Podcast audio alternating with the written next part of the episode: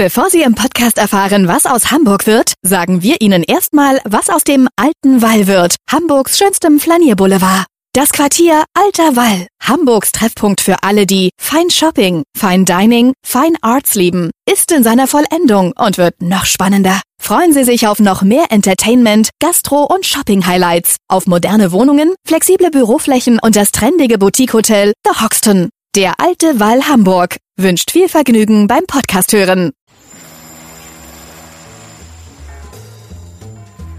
Was wird aus Hamburg? Der Podcast zur Stadtentwicklung. Hallo, moin, moin und herzlich willkommen. Mein Name ist Matthias Igen und heute muss man eigentlich anfangen mit dem alten Slogan Auf die Plätze, fertig los. Denn hier geht es um Plätze. Bei mir ist jemand, der schon viele Plätze gemacht hat. Vom Stadtteilcampus Lurup über die Hafen City, von der Promenade in Norddeich bis zur Promenade in Shanghai. Bei mir ist Michael Kaschke, einer von vier Geschäftsführern der WES Landschaftsarchitektur. Ja, Herr Kaschke, schön, dass Sie da sind. Ich hoffe, ich habe alles richtig erzählt. Ja. Ja, das ist schon mal ein guter Start. Dann würde ich sagen, können wir gleich anfangen mit den fünf Fragen. Die kennen Sie schon. Ihre Lieblingsstadt.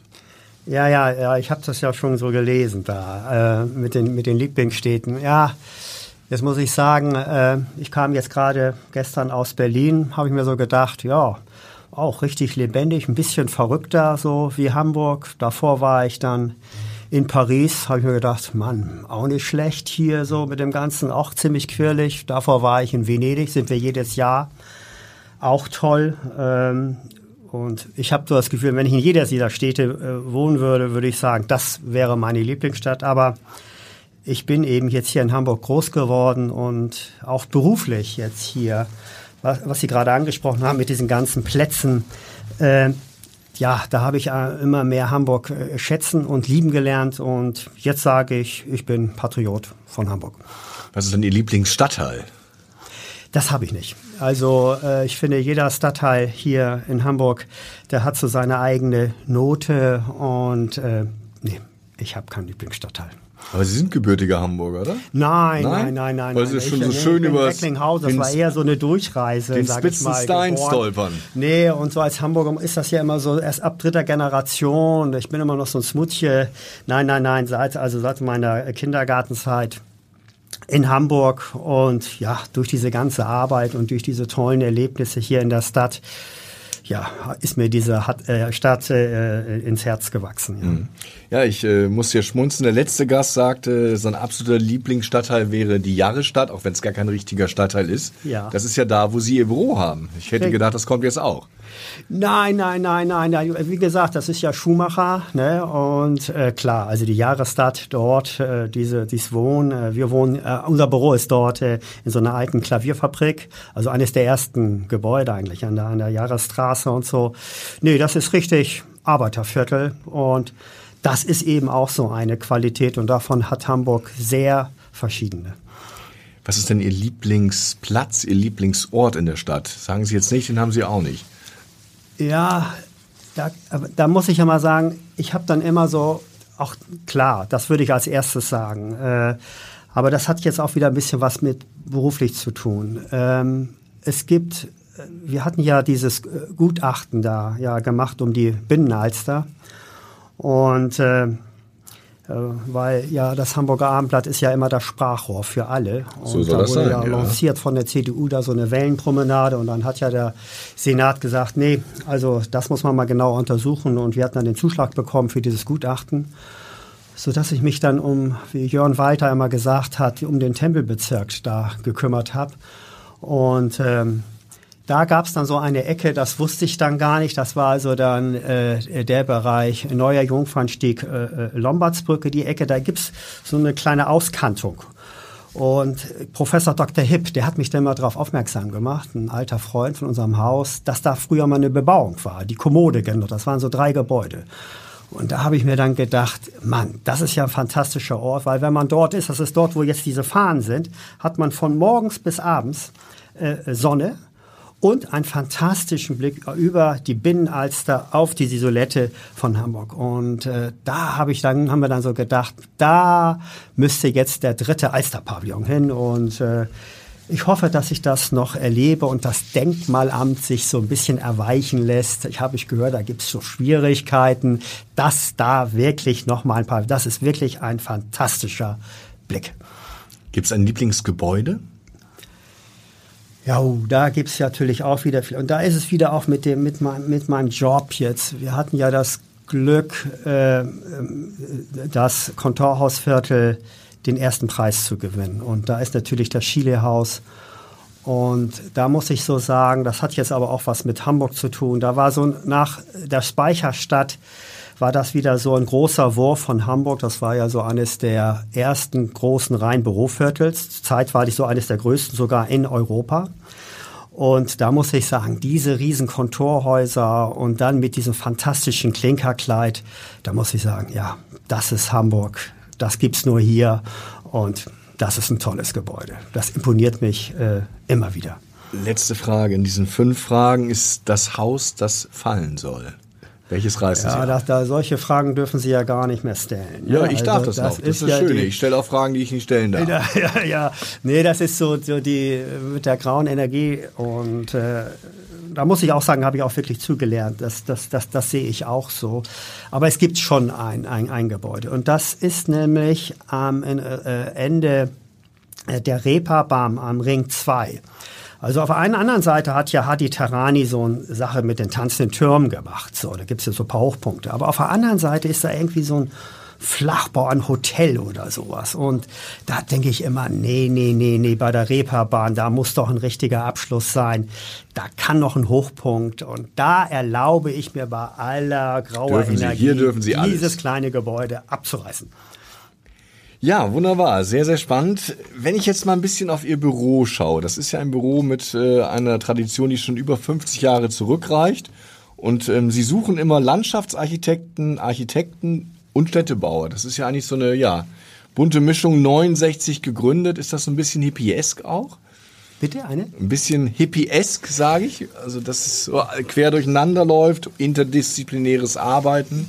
Ja, also ich sag mal so, also, also unsere Altvorderern, als sie das da gegründet haben, äh, die haben ja gar, gar nicht äh, Landschaftsarchitektur studiert. Also Hinnack hat äh, Kunst studiert und der ist über äh, Kunst am Bau gekommen. Und Wieland, der, der hat irgendwie Medien, der hat Trickfilme gemacht und so. Also nee, das war ein bunter Haufen. Also auch von den Mitarbeitern waren viele, die haben Landschaftsarchitektur überhaupt gar nicht äh, studiert und äh, das hat uns eigentlich so geprägt, so dass wir also doch immer ziemlich weit über den Tellerrand äh, hinausgeschaut haben und deswegen auch immer so dieses Febel dann auch so mit Städtebau und so. Also wenn da irgendwie ein Architekt bei uns kommt und sagt, du, hier ist alles fertig, jetzt kannst du mal ein bisschen grün machen. Nee, nee, also das geht bei uns nicht so.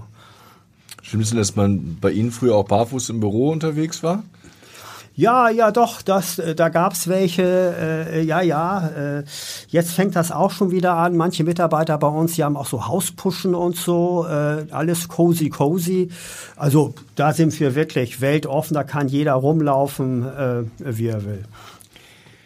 Wenn man hier in Hamburg sich umschaut, gibt es hier einen Platz, der als einer der ersten großen Taten des Büros galt. Das ist der Gerhard Hauptmann Platz, der heute noch, also ja, stark an diesen Entwurf von 73 war es, glaube ich, erinnert und trotzdem so ein bisschen Probleme hat. Schmerzt es Sie, wenn Sie diesen Platz sehen, dass er nicht mehr in der Form erscheint, wie er einstmals gedacht war?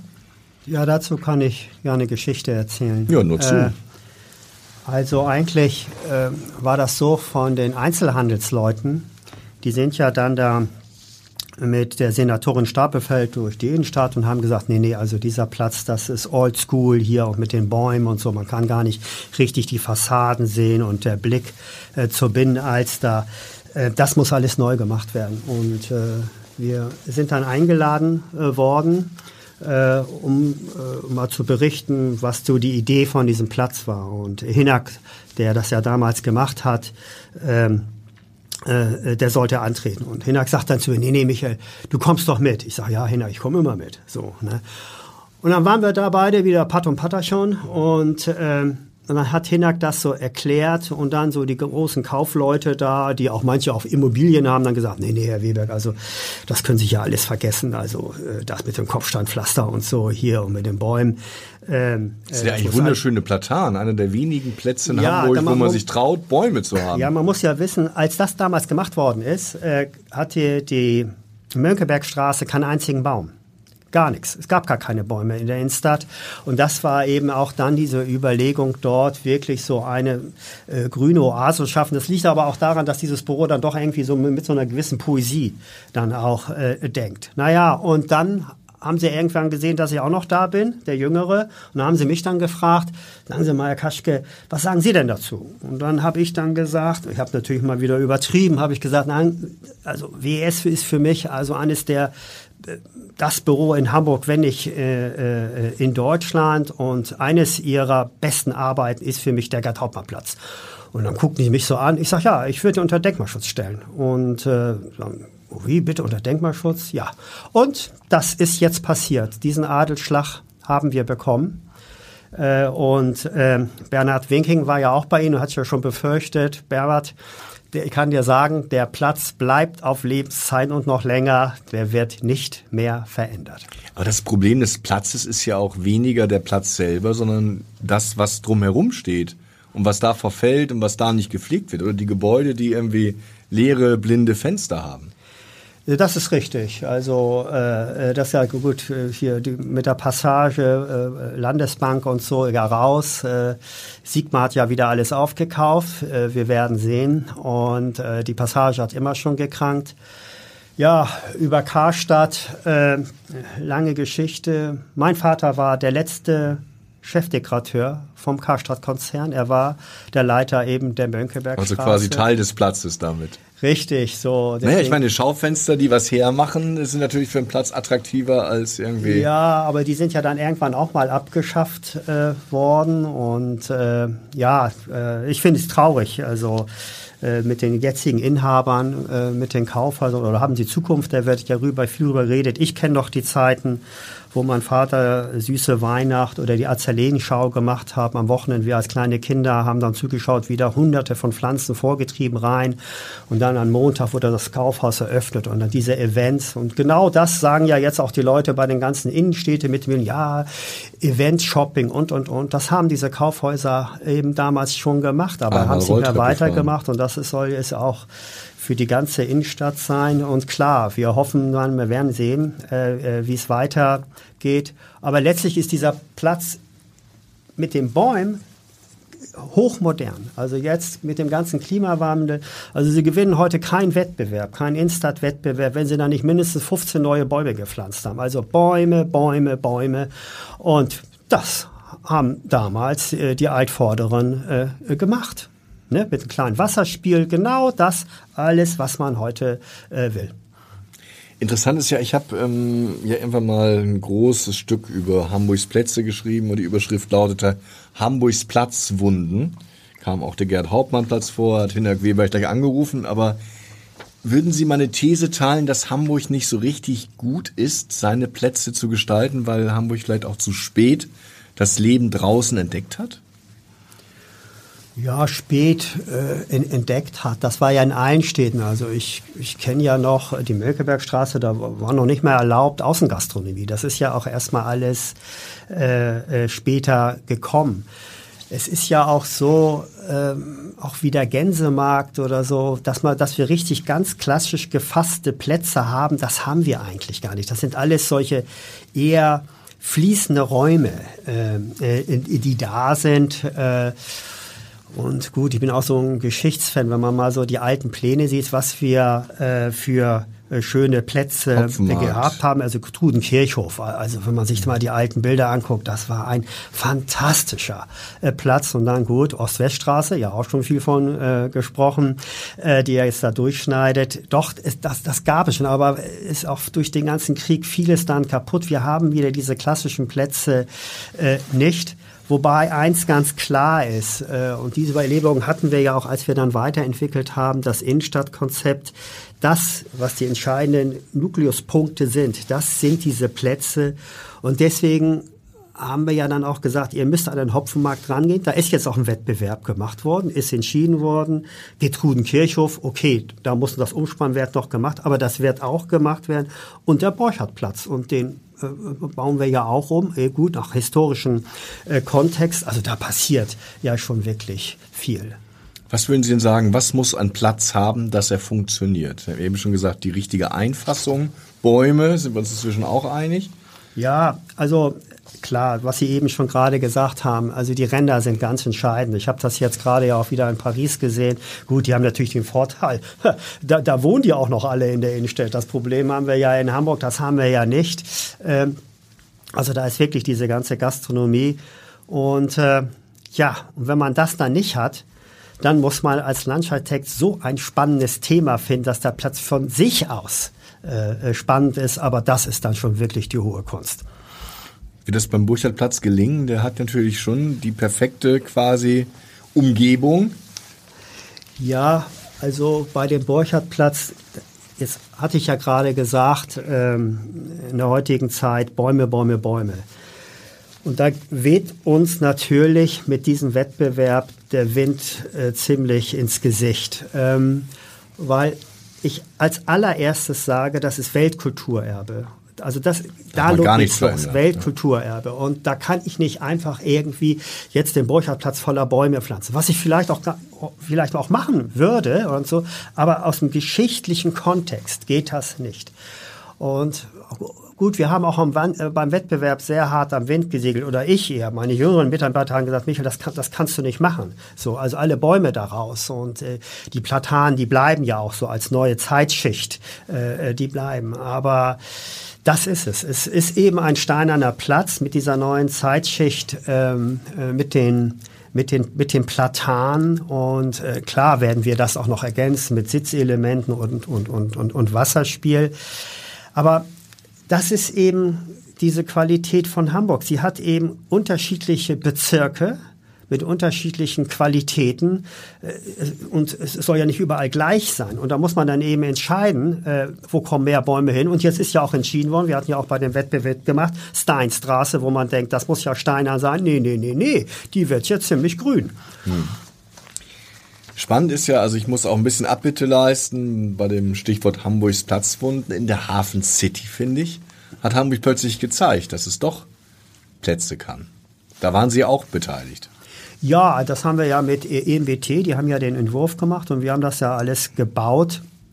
Wobei dazu muss man auch sagen, ich meine, wir haben ja auch den Wettbewerb mitgemacht bei der Hafen City und dann, und dann haben wir so gedacht, naja, wir machen da so mal ganz klassisch weiter äh, wie beim Jungfernstieg, also äh, gerade Linien und und und. Ja, und dann kommt äh, die Benedetta aus Spanien und hat dann so die Leichtigkeit äh, des Seins so und kommt dann mit so geschwungenen Linien, auch die Pontons geschwungen, wo so ein Hamburger dann gleich sagt, wie soll denn da ein Schiff anlegen? Das sind so alles krumme Dinger, das kann man doch nicht machen. Aber Sie hat recht, es ist ja wirklich ein neuer Stadtteil, der da entstanden ist. Und das hat nichts jetzt mit, äh, mit, mit Historie zu tun. Und deswegen konnte man diese Leichtigkeit des Seins da auch machen, ne, mit diesen, auch mit den Klinkern, mit den Wänden, dieses Verspielte und so.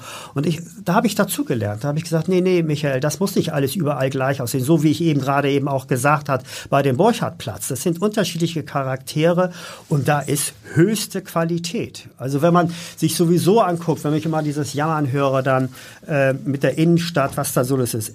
Alleine wir sind die Stadt, glaube ich, äh, in Hamburg mit den meisten Business Improvement Districts. Ne? Das sind alles die Kaufleute, die hier in den öffentlichen Raum investiert haben. Was da ein Naturstein alles verbaut wird, mit was für einer Qualität. Ich meine, da können Sie sich ja mal angucken, die Fußgängerzone in Köln. Da sind Waschbetonplatten. Das ist, hat hier alles schon sehr hohes Niveau. Aber das Problem bei uns Menschen ist ja immer, dass wir uns so schnell an das Gute gewöhnen. Wie gehen Sie denn eigentlich quasi an so einen Platz ran? Weil Sie machen ja nicht nur die Innenstadtplätze, sondern zum Beispiel auch den Platz beim Einkaufszentrum Mümmelmannsberg ja. oder den Campus, Stadtteilcampus Lurup. Mhm. Was ist der erste Schritt? Man fährt hin, setzt sich in die Sonne und lässt erstmal diesen Raum auf sich wirken oder wie muss ich mir das vorstellen? Wie ist da Ihr Team unterwegs? Ja, also einmal muss ich sagen, unser Büro, wir sind vier Partner äh, waren immer vier Partner.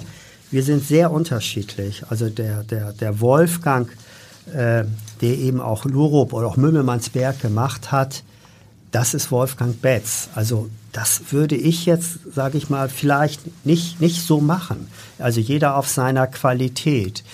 Und bei mir ist es so, ich bin erstmal ein großer Geschichtsfan. Ich gucke erstmal, äh, was war denn da mal? Also Geistesloki, äh, das schöpft sich bei mir manchmal auch schon durch die Geschichte her, wo ich das dann äh, äh, neu interpretiere. Und entscheidend ist natürlich dann letztlich äh, äh, dann der Raum.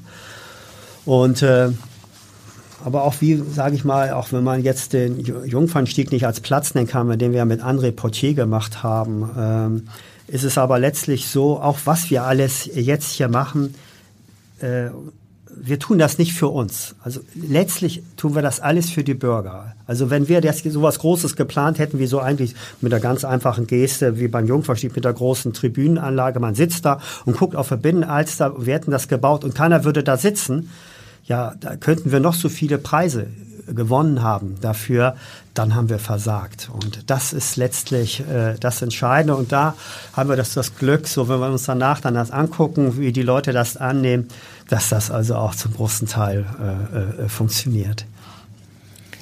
Wir haben eben schon, weil wir jetzt beim Jungfernstieg waren, über den Tempelbezirk Jörn Walter, den mhm. Ballindamm gesprochen.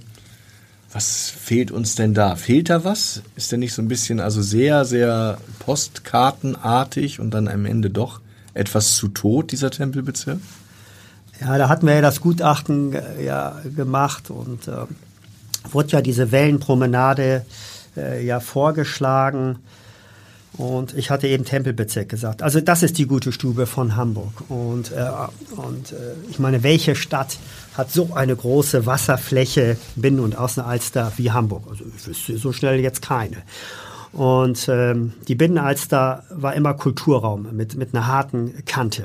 Und äh, die Außenalster war immer landschaftlich. Also dieser Kontrast war äh, immer da. Sehr ruhig, sehr einfach, mit, mit einer gewissen Noblesse und so. Und das ist eben das, was ich eben meinte mit diesem geschichtlichen Kontext, diesem Geist des Ortes. Und äh, solche Wellenpromenade, die hätte das äh, konterkariert. Und man, man, man, ENPT hat sowas gebaut in der neuen Stadt, ja, ja, aber, aber nicht dort.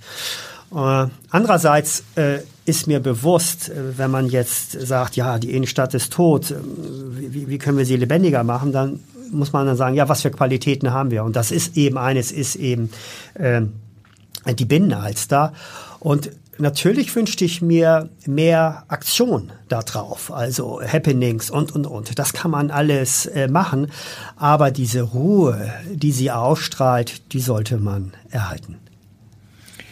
Sie sind ja nicht in Hamburg unterwegs, Sie haben auch in Shanghai die Promenade gestaltet. Da musste ich ein bisschen schmunzeln, weil irgendwie zwei Promenaden anstanden, einmal die Norddeich und einmal die in Shanghai. Das sind ja doch relativ unterschiedliche Anforderungen. Wie sind Sie da nach Shanghai gekommen, also in den Auftrag? Auch Shanghai, ja. Also äh, China mache mach ich jetzt so, oder machen wir seit, äh, ja, 25 Jahren. Aber das liegt äh, an GMP, also GRK Mark Mit denen Sie auch viel zusammen machen, ne? Richtig. Also wir sind seit Gründung befreundet. Also ich bin, ich stelle eigentlich die äh, zweite Generation dieser Freundschaft da und die dritte Generation steht schon in den äh, äh Startlöchern. Und es war GMP, äh, die dann gesagt haben, sag mal, äh, äh, du musst mal nach China kommen. Das ist, da ist was, was zu machen und so. Du bist doch immer so locker und offen für alles. Dann los. Und so ist das passiert. Auch das erste große oder erste Projekt, was sowieso GMP hat in China, die Deutsche Schule in Peking, das haben wir schon gemacht. Wir sind seit Anfang an äh, dabei. Aber es war wirklich GMP, die, äh, äh, die uns dahin äh, getrieben haben. Ja, und die Promenade in Shanghai, äh, es gibt ja einmal der Bund, aber der Bund, das ist die Kolonialzeit eigentlich. Das, die ist ja sehr jetzt, gewachsen, glaube ich, ja, der klassischen das ist, Das ist jetzt ne? nicht China so. Ne? Das war die Kolonialzeit, das war, war, war der Westen. Und äh, äh, wir hatten die Ehre, äh, den chinesischen Bund, also dort die Altstadt, wo die Altstadt ist von Shanghai, die man fast gar nicht mehr sieht, sie ist abgebrochen. Ja, da konnten wir als Deutsche die chinesische Promenade äh, dort entwickeln, eine Wellenpromenade. Jetzt kommen wieder Wellen, ja, diese Wellenpromenade. Und äh, ich muss sagen, die Projekte, die wir da auch machen konnten, ja, auch, an, äh, auch die Größenordnung, äh, sowas gibt's gar nicht mehr in Europa. Und alleine, dass wir sowas machen durften, also, also dass ich so eine Promenade, sage ich mal, an der Themse in London oder jetzt in Paris, ich glaube, so einen Auftrag würde ich niemals bekommen. Aber äh, in, in China äh, hat, man, hat man uns das wirklich alles ermöglicht. War das der faszinierendste Auftrag, den Sie in Ihrer Berufsgeschichte bekommen haben? Ja, also ich meine, äh, China, das ist ja, da könnte ich ja so viele Geschichten erzählen. Ja, nur zu. Das ist ja eine ganz andere Kultur und äh, ich habe die Chinesen auch wirklich äh, äh schätzen gelernt und habe auch Respekt auch vor ihrer Kultur und auch, auch vor ihrer äh, Gartenkultur. Und das merken sie auch. Also ich bin jetzt nicht einer, der, der da ankommt, so, ich weiß alles besser und so. Nein, aber diese Offenheit und äh, nein, also wie ich das ja auch alleine in den 20 Jahren, in was für eine Geschwindigkeit diese Stadt sich verändert hat. Also das ist wirklich eine Riesenleistung, äh, äh, was die da schaffen. Deswegen bin ich manchmal auch so ein bisschen traurig über die, die westliche Presse. Das ja gut, das ist glaube ich grundsätzlich bei Presse, dass immer erstmal das Negative vieles ja berichtet wird. Aber es gibt auch wirklich positive äh, Aspekte und die haben wirklich tolle Sachen da geleistet. Ist es so, dass die Deutschen da jetzt auch so ein bisschen quasi rausfallen aus den Neuvergaben, aus den Aufträgen, weil sich das Klima verändert? Hm.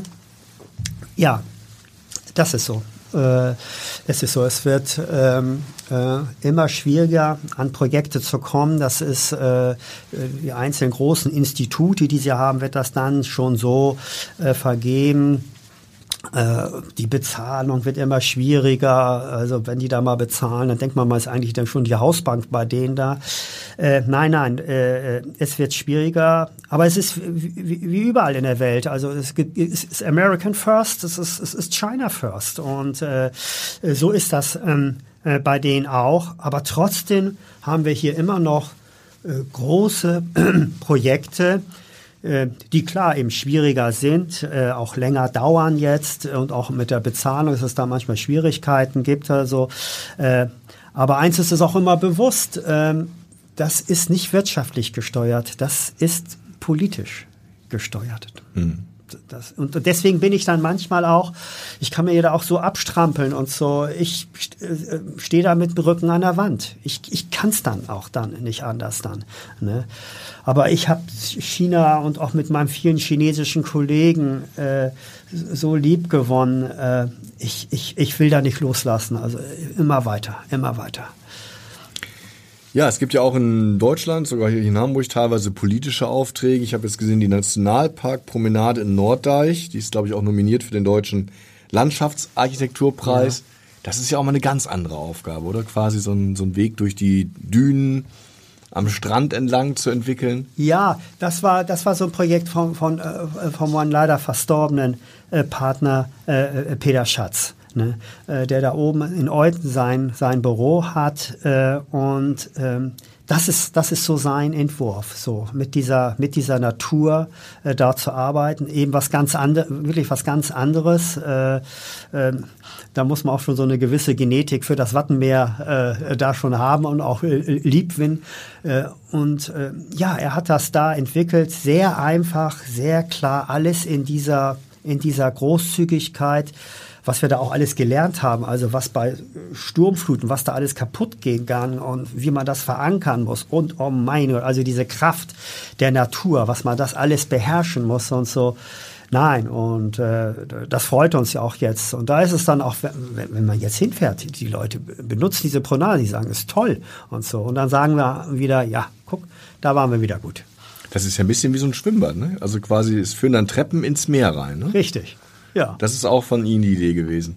Ja, ist richtig. Ne? Sonst ist, ist, man ja dann immer, da war ja immer dann dieser, immer dieser Gleichschuss mit den Steinen und bist ja, immer ja. abgeglitscht, da hast du mal das Gefühl gehabt, oh Gott, da schließt du hier den Kopf auf und so. Nee, jetzt ganz auch für Behinderte mit Rampen, mit einem Rollstuhl kann man runter und so. Ja, ja, das ist eine Bereicherung. Ja, Urlaub in Deutschland. Ich bin ja noch ein Fan, das darf ich jetzt hier sagen, äh, von dem, was Sie in Kalte Hofe gemacht haben. Ja. Ja. Und zwar auf der Elbinsel das Industriedenkmal. Das ist ja auch eine ganz besondere Aufgabe gewesen. Ja, das, das, das war äh, äh, ein Projekt äh, von meinem Partner Wolfgang Betz. äh, mit Kalthofe. Ist auch eine fantastische Geschichte. Und ähm, ja, und äh, die, dieses, mit diesem Becken, das auch in dieser Ruhe äh, so weiterzuentwickeln, in dieser Großzügigkeit, äh, ja, das ist Wolfgang fantastisch gelungen. Und das können wir auch ruhig mal hier als kleinen Tipp machen. Wer da noch nicht war, sollte als Zuhörer des Podcasts dringend mal nach Kalte Hofe fahren. Das ist wirklich so eine Insel in der Stadt, finde ich. Ja.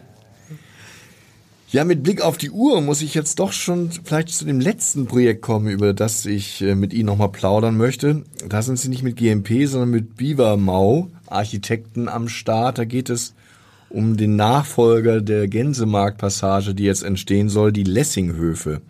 Das ist jetzt der dritte Versuch an diesem Ort binnen 50 Jahren. Wird das klappen? Ja, also, ähm, die, also diese ganzen Passagen, die das gab, da war ja so, äh, dass sich der Hamburg ja äh, gelobt hat, dass es die Stadt ist mit den meisten Passagen. Und ich fand das auch immer toll. Aber auch diese Passage, ich weiß nicht, warum es so ist, weil es einen wunderbaren Durchstich hat, ja auch zu den Kolonnaden, dass es jetzt nicht so funktioniert. Und äh, trotzdem haben wir dafür gekämpft, und das war auch nicht einfach mit Biva Mau, dass wir wenigstens die Höfe äh, jetzt hier erhalten. Und äh, nein, äh, das wird ein toller Bau. Und ich hatte ja gesagt, es ist so eines der wenigen Plätze der Gänsemarkt, der auch wirklich so äh, geschlossene Wände hat. Und das wird eine tolle, eine wirklich tolle Ergänzung. Und wie kann man diese Höfe zum Leben erwecken? Die sind ja nicht sehr groß und äh, es ist so, dass man dann äh, äh, von der Materialität her oder gewissen, mit gewissen Besonderheiten jetzt hier sie äh, ähm, äh, belebt, also wie die Stadthöfe. Ne? Also es ist doch schon so eine Sache. Viele Ausländer, äh, die sind, sind überrascht mit, unserer, mit unserer Hofkultur. Das kennen die gar nicht. Also gerade jetzt aus London, so sagen die, das kennen wir gar nicht. So, ne? Und äh, das ist so eine, so eine Weiterentwicklung. Natürlich hoffen wir dann auch unten von dem Satz mit den, mit den Cafés, äh, äh dass dann hier auch ein Leben äh, stattfindet. Also Gastronomie wird ja immer wichtiger, oder? Um Plätze und Orte zu beleben. Bitte? Gastronomie wird immer wichtiger, um Plätze, Orte zu beleben. Ja.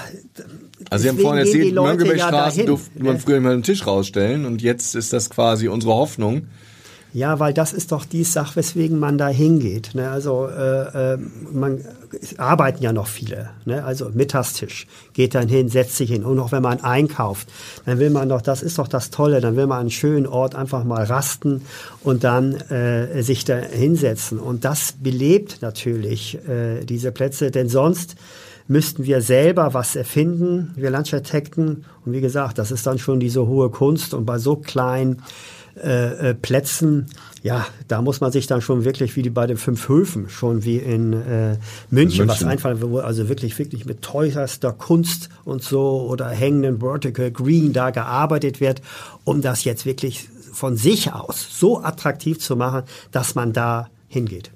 Vielleicht noch, weil wir eben in den Lessinghöfen waren, die jetzt noch nicht stehen. Den Gänsemarkt gibt es schon länger. Was würden Sie da machen, um da noch ein bisschen mehr Leben auf den Platz zu zaubern? Ja, bei dem Gänsemarkt, das war ja für uns so, den hatten wir ja vorher gebaut. Und dann ist er abgerissen worden. Dann haben wir auch beim Wettbewerb mitgemacht, weil der Lessing, den waren ja, haben wir ja weg verschoben und äh, wurde dann auch gesagt, nein, der ganze Grund und dann ja wieder in die Mitte hinein. Ähm, ja, er ist entschieden worden, jetzt so wie er, äh, wie er da ist und äh, sehr ruhig, sehr klar. Aber ich finde, auf der einen Seite ist ja schon viel äh, Gastronomie äh, und äh, von daher ist, ist, ist, der, ist der super, ist der, ist der gut. Also ich finde den äh, äh, klasse. Aber oft sehr leer. Ja, sehr leer. Also äh, ich war jetzt in Berlin, da war dann auch verwundert, äh, wie leer. Und äh, wir, wir sollen nicht immer Schiss haben äh, vor der Lehre oder dann sagen, oh Gott, oh Gott, äh, hier sind jetzt aber wenig Leute oder so. Vielleicht wird das auch sein mit den E-Commerce, äh, dass immer mehr dort eingekauft werden und dass nicht mehr so viele Menschen da sind, weil wir das Problem haben, dass wir eben so schnell das Wohnen in der Altstadt ja eben auch nicht, nicht reinkriegen. Dann ist das mal eben leerer. Aber das heißt ja nicht, dass der Platz nicht schön ist. Der ist super. Ja, das war doch ein schönes Plädoyer für den Gänsemarkt. Herr Kaschke, schön, dass Sie mit dabei waren. Wir sind am Ende. Heute ging es um die Plätze mit Michael Kaschke von WES Landschaftsarchitektur und Sie schalten bitte wieder ein, wenn es heißt, was wird aus Hamburg? Weitere Podcasts vom Hamburger Abendblatt finden Sie auf abendblatt.de slash podcast.